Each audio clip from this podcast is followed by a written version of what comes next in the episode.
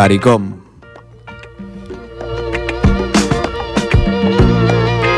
África Occidental.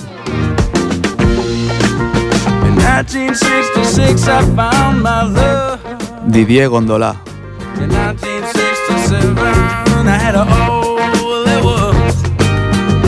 Le Vertier.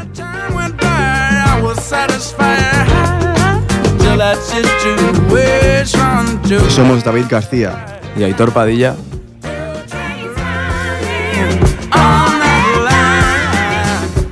Y estamos en Desde la Historia.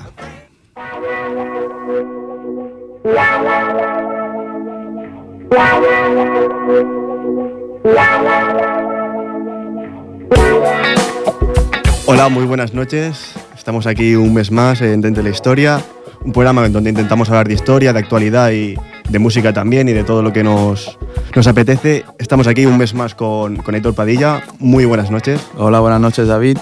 ¿Cómo estamos, Aitor? Muy bien, con muchas ganas de, de hacer otra vez otro programa y a ver qué tal nos sale y esperemos que nos escuche mucha gente. Eso esperamos, que nos escuche mucha gente. Hoy, por problemas personales, Jaime García no puede venir. Tiene un programa con, bueno, con su barrio, con Sans, con Cambías, con los Mossus. Y bueno, desde aquí le mandamos un fuerte abrazo y, y mucha fuerza a él y, y, a todo el barrio de Sans. Todo, todo nuestro apoyo, Cambías no nos toca. Al final, lo que queremos es vivir tranquilos, ¿no? Que nos dejen vivir tranquilos. Y... Además, es, un, es una injusticia todo esto. Pues bueno, desde aquí nuestra fuerza a Jaime García, nuestro nuestro amigo de, desde la historia. Y bueno, como he dicho al principio, quinto programa, el primero en América. Hemos hecho en, en África, en Europa, en Asia. Y hoy viajamos a América y con un tema que vamos a ver es muy, muy interesante. Antes de todo, eh, a ver, Aitor, cuéntame, ¿cómo vamos con el Face? Pues tenemos dos, dos vías para contactar con nosotros. Una de ellas es la página de suscriptores de Facebook, desde la historia, vamos subiendo el número de suscriptores. Está bien, después del anterior programa hemos subido 30, 30 suscriptores. ¿Por, ¿Por, cuánto vamos más o menos? Pues 56, si no recuerdo mal. Bueno, es, es, es una buena cifra. Y otro, otra vía para contactar con nosotros, nuestro Gmail, dsdhistoria.gmail.com. Cualquier sugerencia, duda, si tenéis ganas de saber de, algún tema más, nos escribís allí y estaremos encantadísimos de, contactar con, con vosotros. Pues sí, iremos repitiendo luego para que os quede bien claro, tenéis que participar, sobre todo en el Face, en el Facebook, siempre intentamos crear un poco de, de diálogo, de discusión entre, los, entre nuestros suscriptores y bueno, también preguntar cosas relacionadas con lo que va a ir el, el, programa, ¿no? Y desde aquí también muchas gracias a la gente que nos sigue, en especial a la gente que siempre nos contesta, Albert López, Tony Luque, Tony Luque, eh, ¿quién más? Tenemos Borja Palomero, tenemos ahí varios amigos que siempre nos contestan y os motivamos a todos para que lo hagáis porque realmente es muy interesante. Y hacemos un poquito más activo el programa, siempre no solo nosotros dos, la gente que nos oye es importante que participe. Entonces hoy, como hemos dicho, vamos a viajar a América y para entrar un poquito en calor, en, lo que es el Caribe, porque vamos a, concretar en, en, el Caribe, pues vamos a empezar con un tema, Aitor, que nos traes de Tito Puente, ¿puede ser?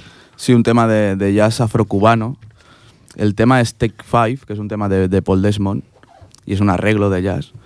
Y bueno, podemos ver a un exponente muy importante del jazz afrocubano como es Tito Puente, que es un percusionista nacido en Estados Unidos, de origen puertorriqueño. Y bueno, ha desarrollado un, un estilo de música cubano muy, muy interesante. También en esta canción podemos disfrutar a Mario Rivera al saxo tenor, Ray González a la trompeta y, y, un solo de Tito al timbal increíble. Bueno, nos gusta la música, nos gusta el jazz, nos gusta Cuba, así que vamos a escuchar a Tito Puente.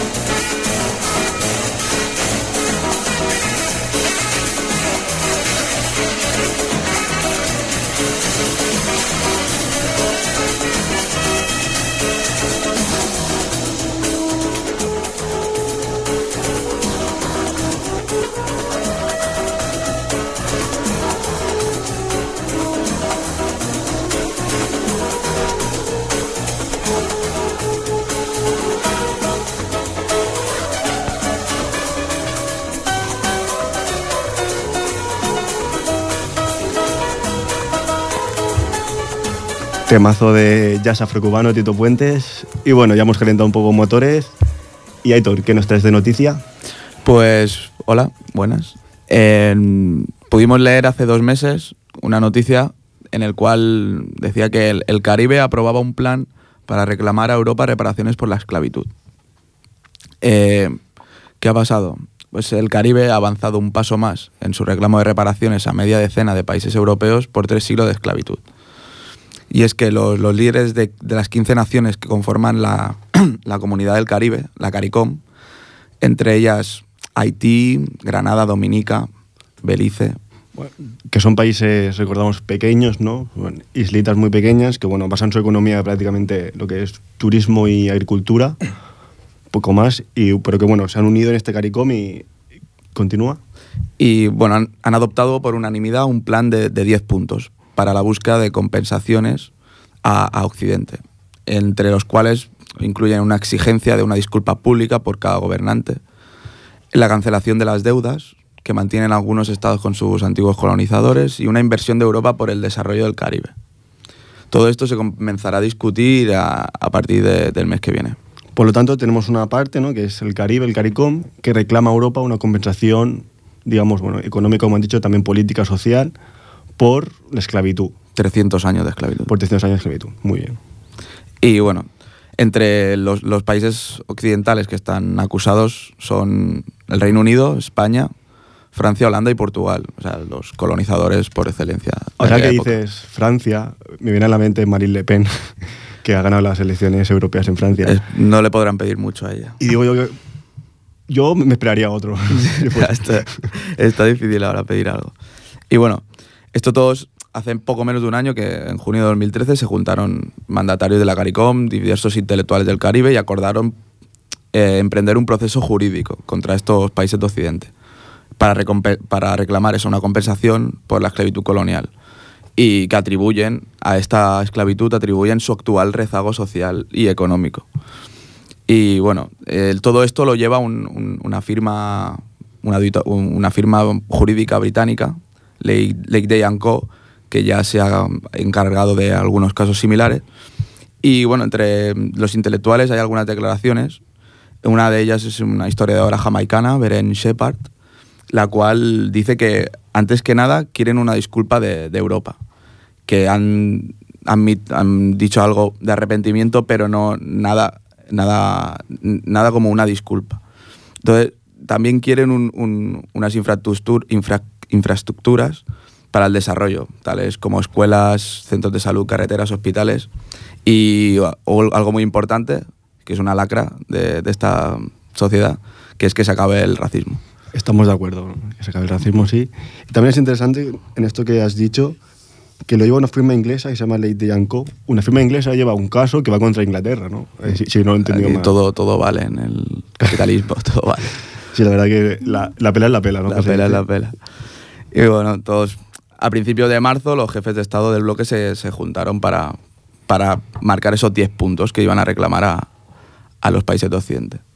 Entre ellos, como hemos introducido anteriormente, pues está el, el, de las reparaciones económicas por traumas psicológicos para toda la gente que ha sufrido la esclavitud o descendientes de ellos. Más ayudas de, de, Europa para el fortalecimiento de, la, de los equipamientos eh, educativos y, y de salud, y algo muy, muy curioso que a mí me, me, ha parecido genial, que es el desarrollo de un programa de repatriación en favor de los miembros del movimiento Rastafari, que creen en el regreso a África. ¿Te gusta el rastafarismo? Y eh, sí, es, es, es, un movimiento... Pero me ha, me ha parecido muy sí, curioso sí, que, dentro de esos 10 puntos, que se supone que tiene que ser algo como muy marcado, dinero, los educación, centros de salud, educación, y entre ellos pues eso, el, el, el, la repatriación de la gente que, que, cree en el movimiento Rastafari. Es curioso. Pero bueno, Aitor, dinos a, a, ver algún precedente de algún caso jurídico de qué piden económicamente, qué hay por aquí. Pues sí, mira, el, antecedente más próximo se remonta al 1999, que es de, la, de, una, de una naturaleza similar. Y pues fue cuando la African World Reparations and Repatriation Truth Commission exigió a Occidente el pago de 770 mil millones de dólares a los países africanos que fueron esclavizados durante el periodo colonial. Y bueno, eso es, el, el- realmente la CARICOM todavía no, no ha fijado un monto al cual quiera ceñirse y que le quiera pedir a Europa. Pero bueno, para que vea más o menos cómo van las cifras de, de, de- de- de reclamación. Bueno, la verdad que estamos hablando de muchos millones, ya has dicho.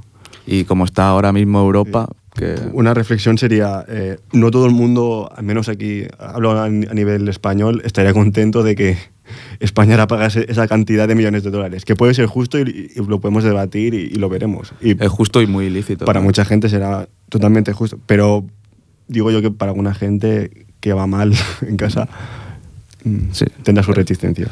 Y también, bueno, ante- antecedentes ya más cercanos a lo que es el Caribe, pues entre 2004 y 2011, el Jamaica, Guayana y Antigua y Barbuda intentaron, pero sin éxito, eh, obtener algún tipo de compensación de estos países occidentales. Y la verdad es que no, no tuvieron ninguna suerte. Entonces ya dijeron, bueno, pues si nos juntamos todos seguramente podamos conseguir algo, que ya lo veremos si lo consiguen. A partir del mes que viene se juntan y empieza ya todo lo que es proceso jurídico. Bueno, son países poco conocidos, hay que decir también. Sí, bueno, este excepto Jamaica, que ya sabemos Bueno, que todo el sí, mundo lo conoce por pero- lo que lo conoce. Sí, pero a, a nivel político, digamos, no, no tienen un gran No peso. pero bueno, si se juntan, logran convencer a algún socio. Sí, los observadores, dentro de la CARICOM existen los países miembros y los países observadores, y dentro de los países observadores hay países importantes, como puede ser Colombia, México, Venezuela, Puerto Rico. Ya estamos hablando de un poco más- más, un poco más de bagaje político. Y bueno, para ya finalizar más o menos lo que es lo de la noticia, pues decir que tras 10 meses de trabajo, los investigadores e intelectuales de la CARICOM decidieron expandir el foco de denuncia no solo a estos cinco países colonizadores, sino además a Suiza, Noruega y, Dinamarca. ¿Por qué? Pues porque los culpan de, o sea, lo- del tráfico de esclavos. Noruega, Suiza y Dinamarca, ojo. Mm, Países, otra, otra cosa ya, con lo de Marine Le Pen, Dinamarca está más o menos por el mismo camino. La verdad que, no sé, es curioso, ¿eh? Contra menos curioso. Pero bueno, vamos a ver cómo evoluciona el tema. Ahora en junio, ¿no? Has dicho que Sí. se van a reunir y lo seguiremos muy de cerca en las noticias. A ver, yo creo que tendría que empezar a salir ya porque ha quedado un poco ahí en el aire. Es importante, yo creo, y más para economías Veremos En recesión. las noticias de Telecinco cada mediodía.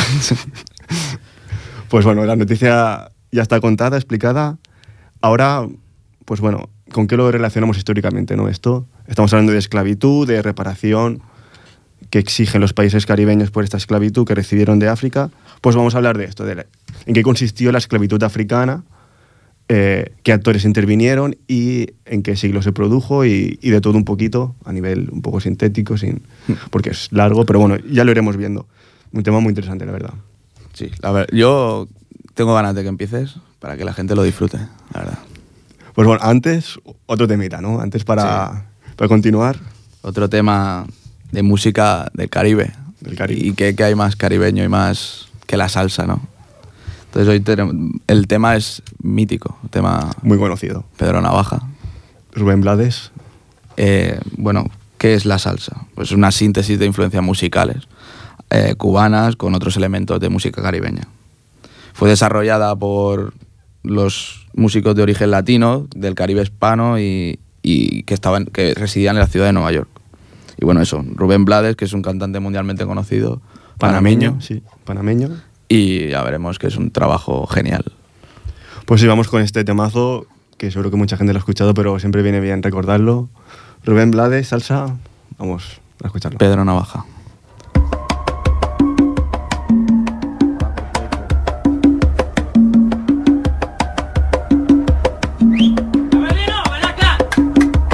Por la esquina del viejo barrio lo vi pasar con el tumbao que tienen los guapos al caminar.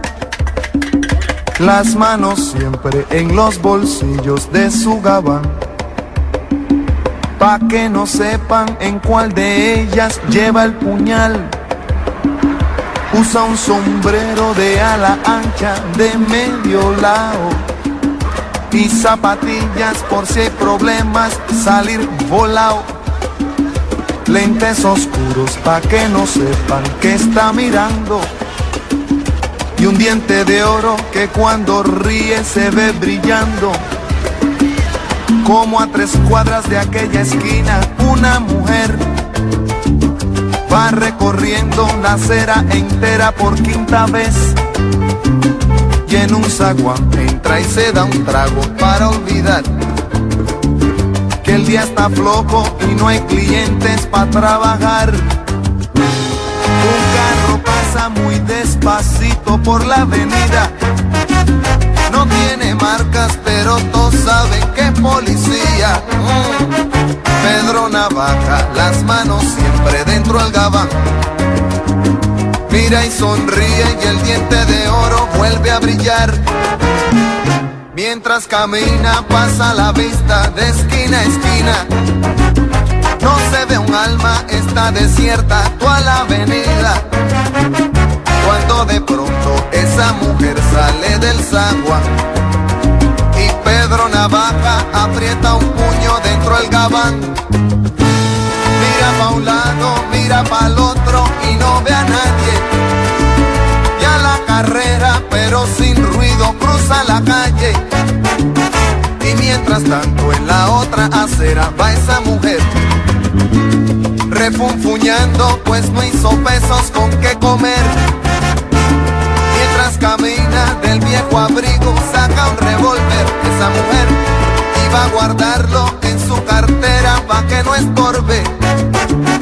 Un 38 Smith Wesson del especial que carga encima pa' que la libre de todo mal. Y Pedro Navaja, puñal en mano, le fue pa' encima. El diente de oro iba alumbrando toda la avenida. Hizo fácil mientras reía, el puñal le hundía sin compasión. Cuando de pronto sonó un disparo como un cañón. Y Pedro Navaja cayó en la acera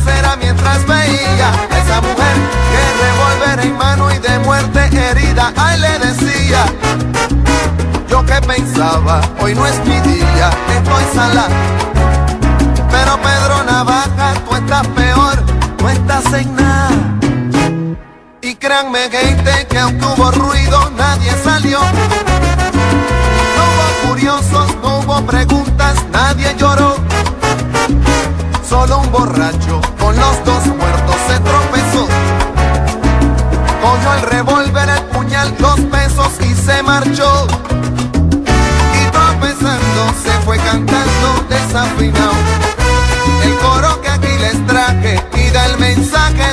Canción. La vida te da sorpresa, sorpresa te da la vida, ay Dios. La vida te da sorpresas, sorpresas te da la vida. Ay, Pedro Navaja, matón de esquina, quien a hierro mata, a hierro termina. la vida te da sorpresas, sorpresas te da la vida. Maleante pescador, balanzuelo que tiraste, en vez de una sardina, un tiburón enganchaste.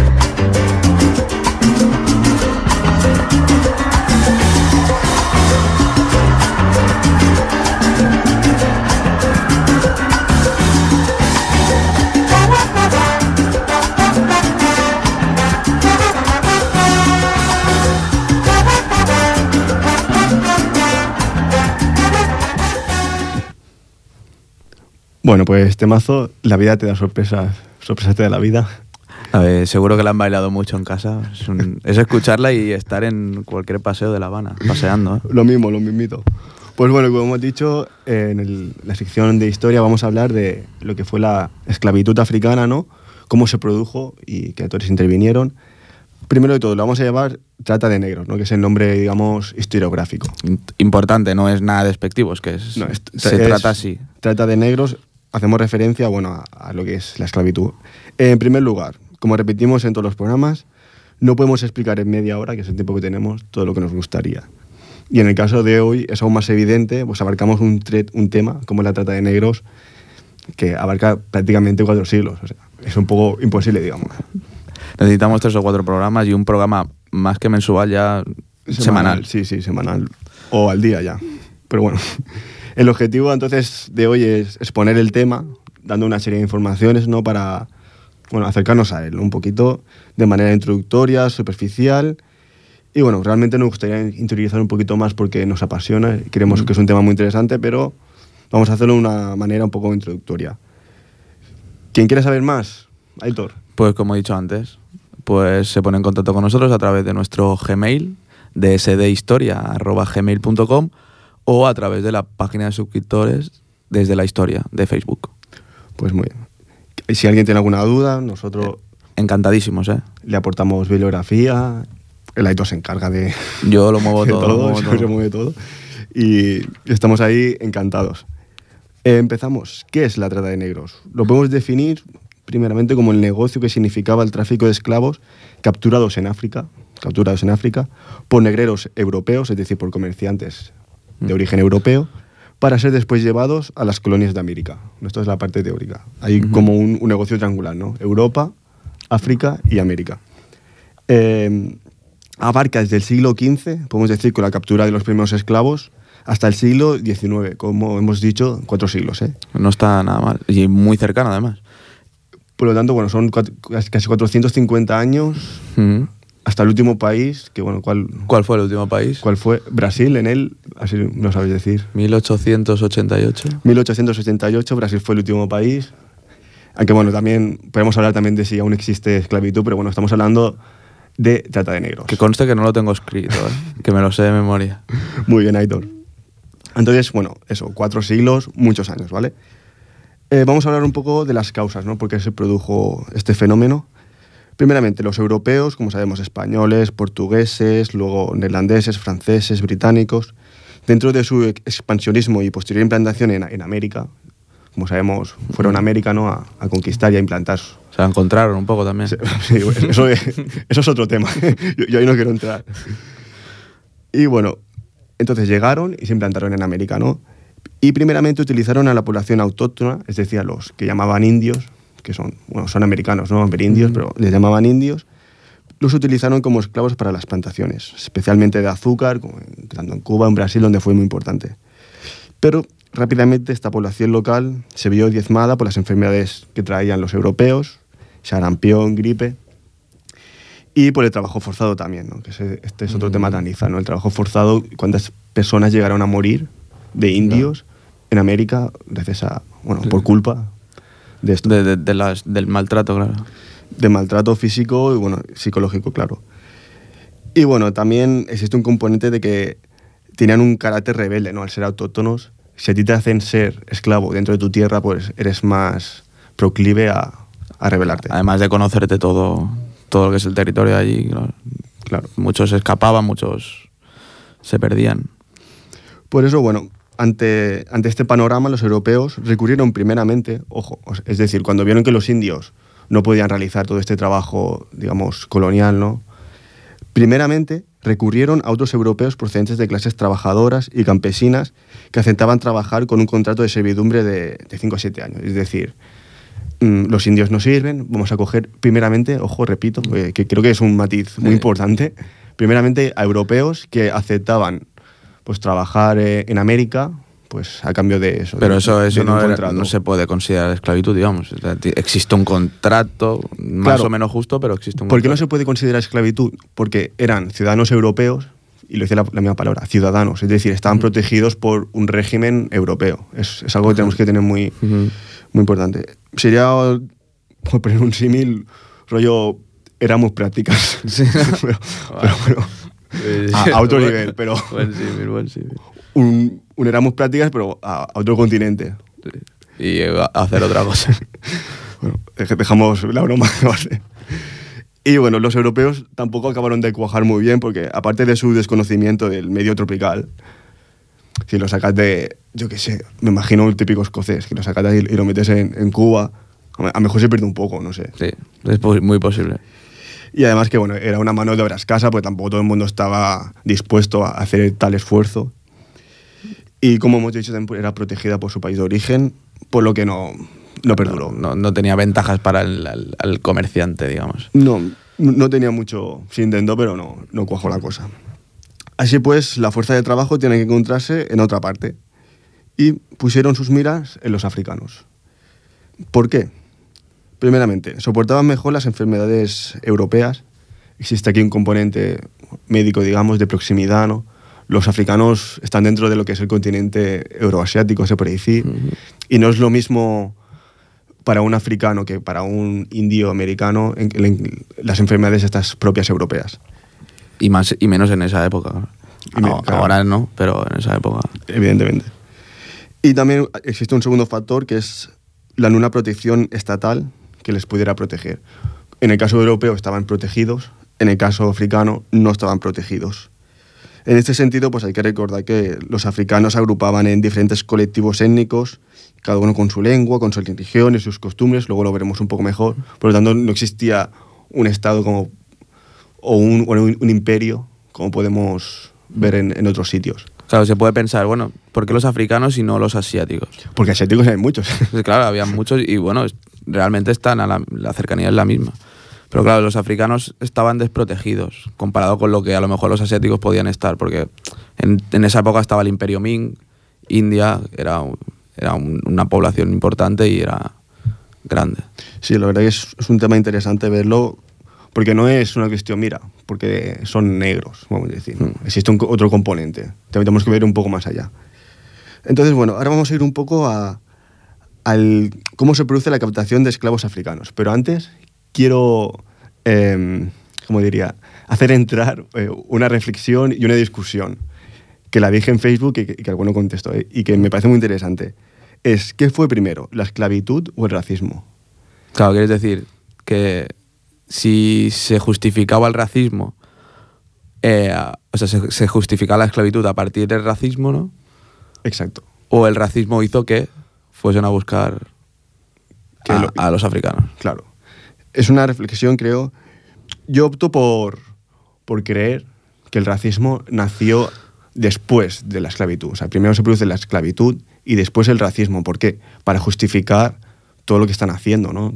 O sea, todo este movimiento que están creando de, de masas enteras de poblaciones llevadas a unos niveles humanitarios bajísimos, pues para justificar esto crean el racismo. O sea, no es algo que nazca antes de la esclavitud. Hmm. Pero es un tema que, bueno, eh, da para hablar. Es un buen debate, es un buen debate. ¿Tú qué crees, Aitor?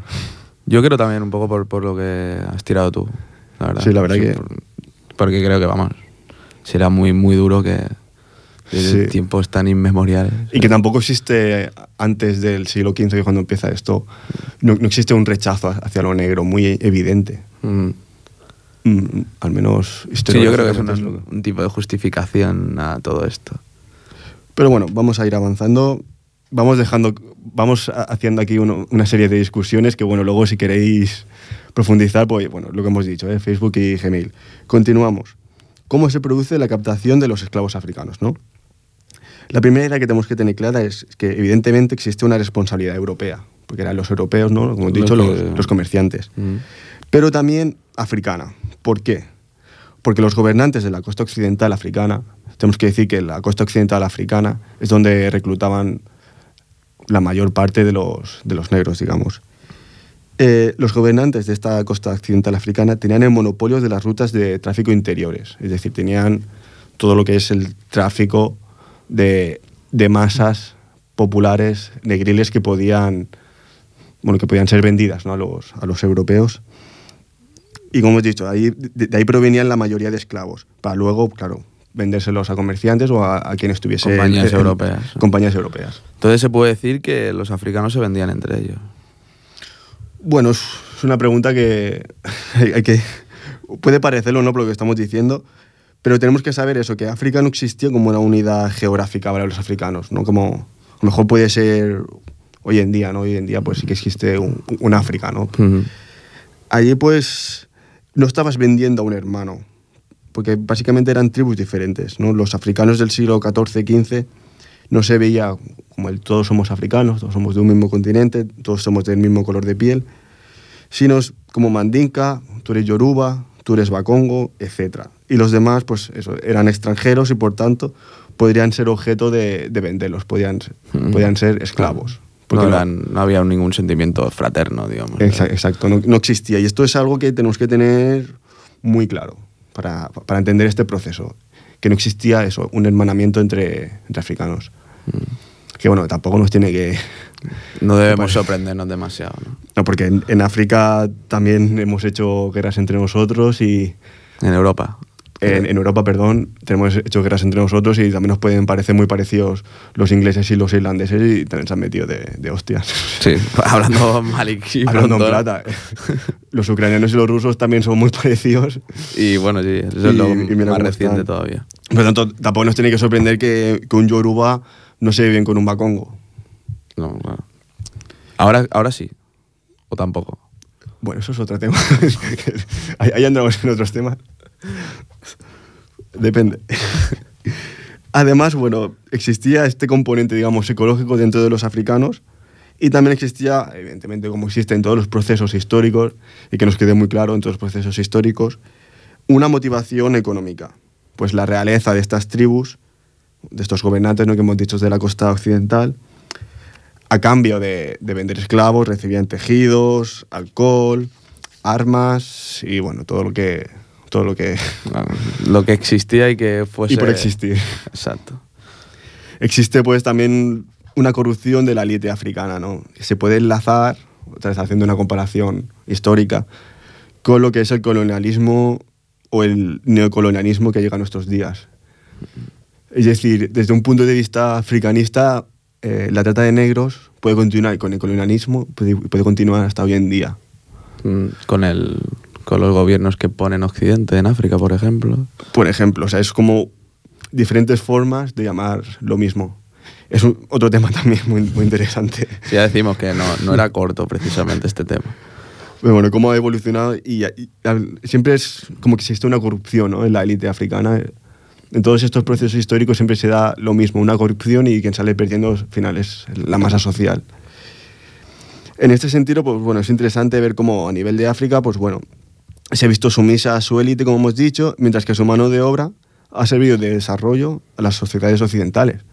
Porque no podemos omitir que gracias a la trata de esclavos, a la trata de negros, Mm. a todos los negros que llegaron a América, pues a Europa como, met- como metrópoli de América, pues recibió, bueno, Unos réditos importantes. unos réditos importantísimos eh, a nivel económico, a nivel de comercial, Tecnológico, todo. sí, tecnológico, todo. O sea, es lo que se dice que, como dice el profesor Didier Gondola, que lo has nombrado al principio del programa, dice textualmente, la trata de negros ha desarrollado las sociedades occidentales y ha hundido a África en el subdesarrollo. Es una reflexión eso, que tenemos que tenerla muy en cuenta porque realmente es así. sí. Yo creo que sí. Y no se ha intentado nada tampoco, creo, para reflotar. Es un tema complicado, la verdad, pero yo creo que sí que es evidente, a nivel personal digo, que Europa se ha visto beneficiada por, por toda la trata de negros. Decir lo contrario me parecería un poco hip- hipócrita. Y No. real. Pero, ¿quién te dice a ti que la revolución industrial no tiene una influencia en todo esto? La, la esclavitud dentro de la revolución industrial. Claro, o sea, todo lo que pudieron invertir estos países europeos, ¿de dónde lo sacaron? En, América, como tú has dicho, consiguieron muchísimos réditos, consiguieron muchísima fortaleza económica, podríamos decir. Mm. Y bueno, dicho estas, estas cositas que siempre, Opiniones que siempre, a ver, no, no hay que regirse tampoco a... siempre nos gusta, la verdad, crear un poco de debate y que, que la gente nos, nos anime.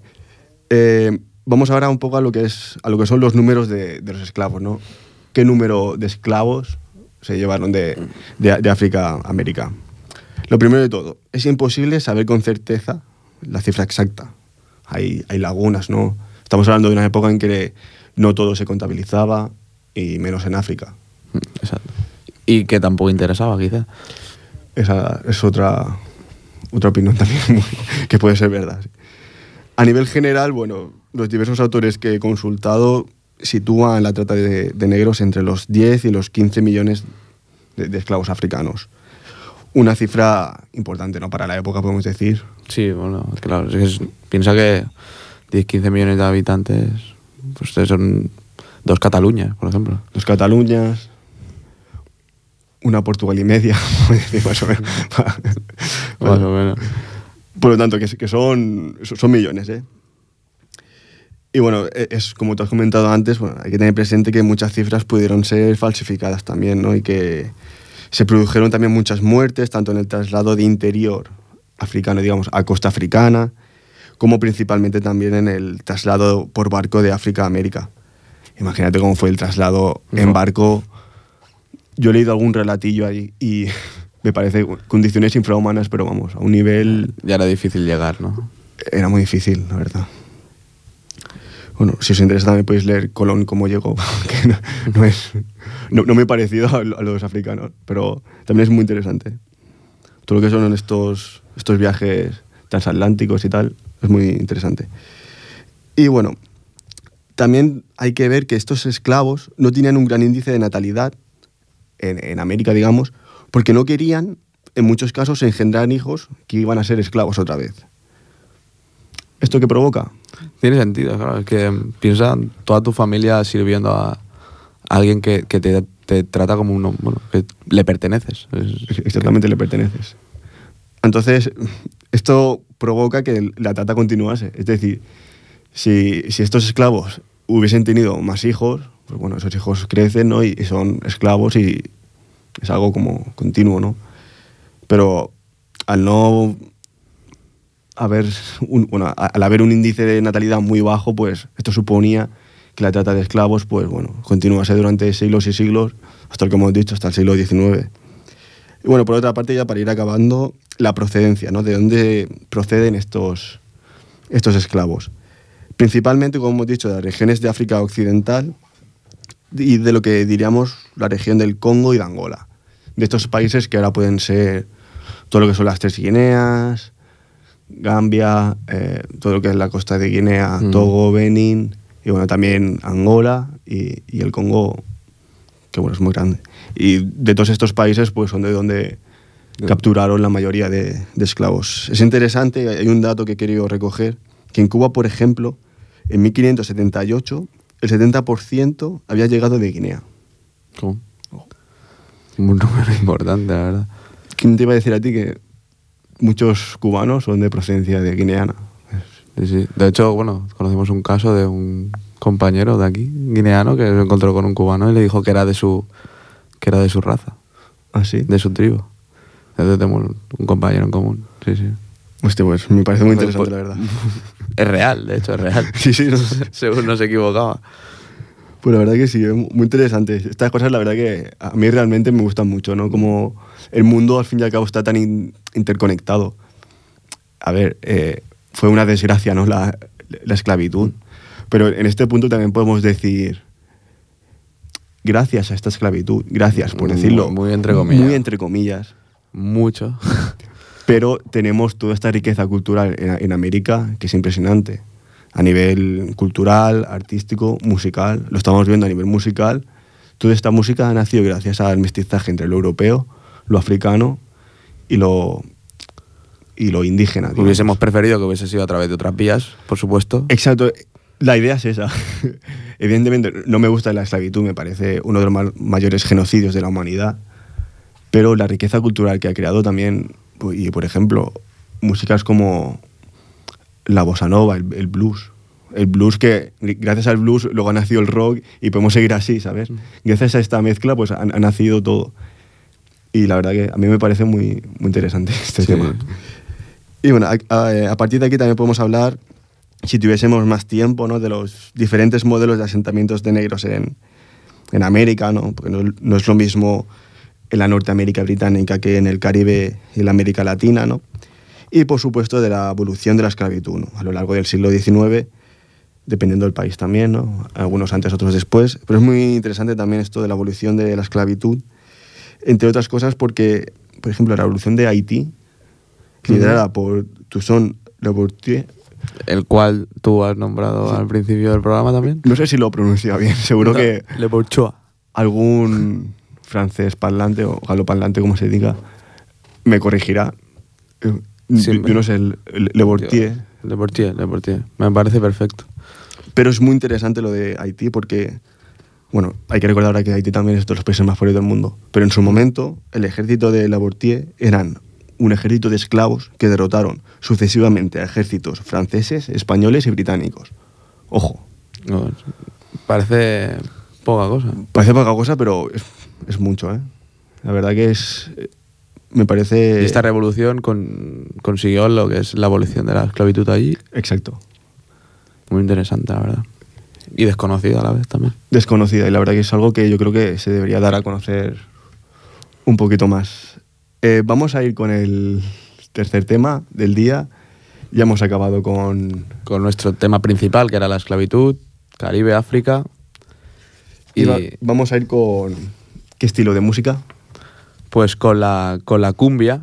La cumbia, otro. O sea, hablas del Caribe, hablas de América Latina y que te viene la salsa te y te viene la cumbia. La cumbia. Bachata también. Bueno, bachata, pero esto ya es más moderno.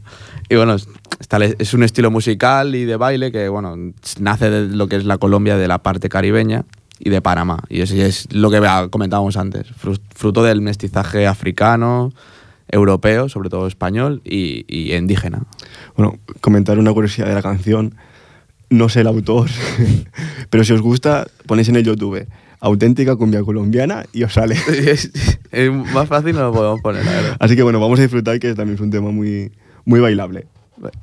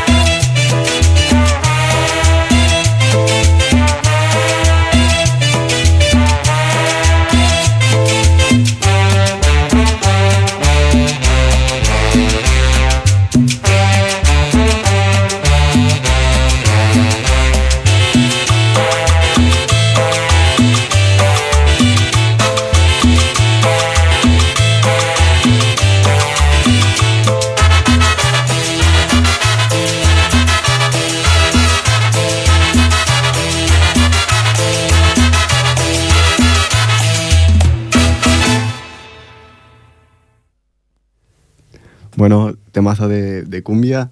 Vamos con la última sección del programa que es Historia de Ripollet. Nos gusta contar cosas de nuestro pueblo, ¿no, Aitor? Sí, sí. Y bueno, en los anteriores programas hemos analizado un poco lo que sucedió en la Guerra Civil Española. Ahora vamos ya con el franquismo. Aitor. Pues nos, nos adentramos ahora en, en enero del 1939, concretamente el 25 de enero, donde las tropas de los generales Yagüe, Solchaga y Gambara entraron en Barcelona junto con sus tropas nacionales, que llegaron a Ripollet el 26 de enero. Un día, ¿no? Cogieron Renfe. Te- desde Sans. Apoyo a Gambia. Eh, los acontecimientos sucedieron muy rápidamente. Y pues ya el 28 de enero se designa la primera comisión de gestoría franquista que provisionalmente dirigirá la alcaldía. El acto fue dirigido por, ojo el nombre, don Mateo Martínez Pernías, ¿no? Que era, ¿Quién era? El jefe interino de, de- de la falange española y de las Jons. El partido que, bajo el liderazgo de Franco... El partido. El partido. El partido. el partido. Y- singular. lo dejamos ahí. Bueno, desde el primer momento las actas fueron redactadas en castellano, ¿no? a diferencia de la época republicana, donde se redactaban en catalán. En este sentido, bueno, quedó derogada la autonomía, la sardana. Ahí tú no podrías bailar sardana tanto que te gusta. Menos mal que no me ha llegado. El catalán se calificó de dialecto. Tampoco no nos gusta tampoco. Esto- Esto, es totalmente penoso. y se hizo obligatorio el castellano en las iglesias. Cosas a destacar. Eso no me afecta tanto, ¿ves? No, eso, eso, Estamos eso te de más igual, ¿no? En los primeros acuerdos a los que llegó la Comisión Franquista. Primero, las calles pasan a denominarse con el nombre que tenían antes de la proclamación de la Segunda República.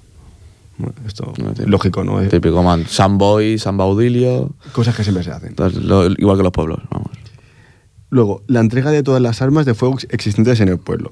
En Ripollet, Ojo al recuento, ¿eh? dos pistolas y 54 escopetas. Y eran más de 3.000 habitantes. Bueno. Dos pistolas, 54. La mayoría supongo que cazadores o para la matanza, yo qué sé, vamos. Sí, básicamente. No hacía sí. falta, creo, pero bueno. básicamente.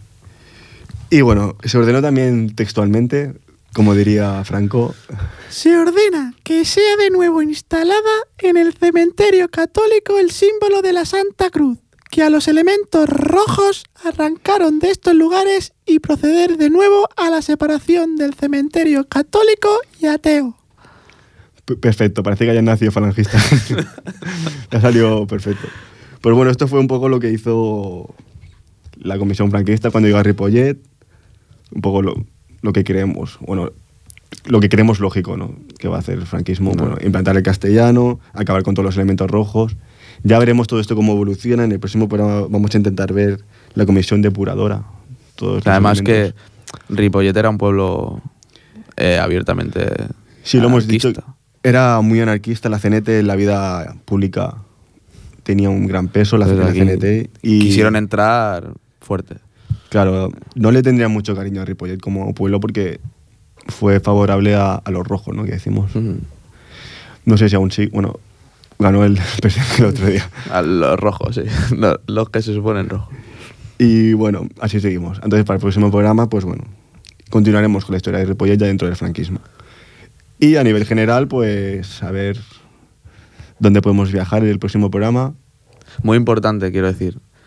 Mm, Prometemos el próximo programa que esta última sección, que es muy interesante, sea un poquito más larga. Lo que pasa que ya nos quedan apenas dos minutos. Bueno, hay que decir que el, el tema ha sido muy denso, de lo que hemos hablado de África, que es lo que realmente le da sentido al programa, ¿no? Todo lo que hemos hablado de África, al principio de la noticia del CARICOM, todo es un tema muy, muy amplio y, le hemos querido dar pues, bueno, el protagonismo que se merece. Nos han faltado cosas por decir, pero bueno, para eso está, como hemos dicho al principio, el Facebook y el Gmail. Y poco más que añadir, Aitor. Eh, bueno, encantado. Creo que ha salido un programa muy, muy decente. Estoy encantado de... Muy entretenido, creo yo. Sí, la verdad es que sí. Yo creo que fácil de escuchar, música muy buena.